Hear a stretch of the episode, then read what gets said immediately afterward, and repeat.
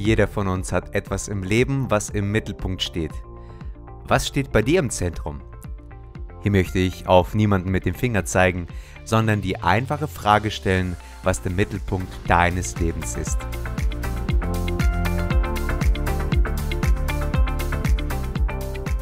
Was ist deine größte Leidenschaft?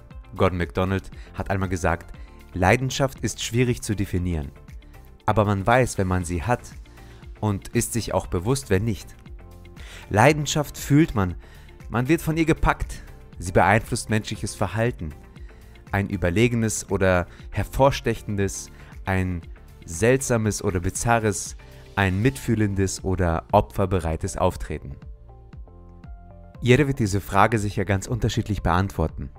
Mit unterschiedlichen Schwerpunkten und Gesichtspunkten, unterschiedliche Motive und Ziele. Paulus beantwortet diese Frage im ersten Korintherbrief für uns folgendermaßen. Nun will ich euch noch einmal an die gute Botschaft erinnern, liebe Brüder, die ich euch verkündet habe. Ich habe euch das weitergegeben, was am wichtigsten ist und was auch mir selbst überliefert wurde, dass Christus für unsere Sünden starb. In 1. Korinther 15, 1 und 3 nachzulesen. Für Paulus ist das, was Jesus für ihn und für die gesamte Menschheit getan hat, die alles überragende Wahrheit. Darum drehte sich sein Leben und dafür investierte er seine ganze Kraft, Liebe und Leidenschaft. John Stott, ein berühmter Theologe, hat einmal Folgendes gesagt. Das Kreuz ist das lodernde Feuer, an dem sich die Flamme unserer Liebe entzündet, doch wir müssen ihm so nahe kommen, dass seine Funken auf uns überspringen können. Dem Kreuz nahe kommen, Jesus nahe kommen, dem Evangelium nahe kommen. Wenn es irgendetwas gibt, für das wir im Leben Leidenschaft haben sollten, dann ist es das Evangelium. Je größer unsere Leidenschaft für das Evangelium ist, desto größer wird unser Verlangen sein, diese Leidenschaft mit anderen zu teilen. Am Kreuz wird Jesu Liebe zu uns am deutlichsten.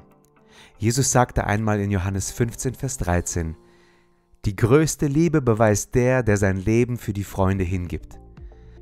Johannes 15, Vers 13. Mit diesen Worten deutete er auf seinen bevorstehenden Tod hin und sagte gleichzeitig, dass er es aus größter Liebe tun wird. Diese Liebe trifft auch heute noch viele Menschen mitten in ihrem Leben. Und diese Liebe begleitet auch heute noch unzählige Menschen durch das ganze Leben hindurch. Je mehr wir das Kreuz verstehen und wertschätzen und je mehr wir täglich leben, als sei Jesus erst gestern gestorben, umso mehr werden wir von Gottes Gnade erstaunt und überwältigt sein. Erst dann werden wir Gottes Gnade tiefgreifender verstehen und erleben, und zwar so, dass unser Herz leidenschaftlich dafür brennt. Jemand hat mal geschrieben, für mich ist Gnade nie erstaunlicher, als wenn ich intensiv aufs Kreuz schaue und ich glaube, das trifft auf jedes Kind Gottes zu.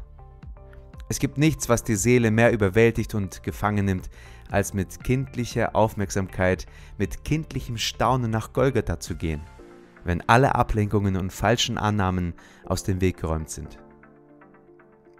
Mein Gebet ist, dass wir immer wieder neu über das staunen, was Jesus für uns getan hat und mit welcher unbeschreiblichen und überragenden Liebe Gott jedem Einzelnen von uns begegnen möchte. Dann wird das Herz des Evangeliums unser Herz erfüllen und unser ständiger Begleiter sein. Dann können auch wir mit den Worten von Paulus sprechen, nicht mehr ich bin es, der lebt, nein, Christus lebt in mir. Und solange ich noch dieses irdische Leben habe, lebe ich im Glauben an den Sohn Gottes, der mir seine Liebe erwiesen und sich selbst für mich hingegeben hat. Galater 2, Vers 20. Möge sich die Flamme unserer Liebe zu Gott immer wieder neu durch Jesu Tod und Auferstehung entzünden lassen. Sei gesegnet.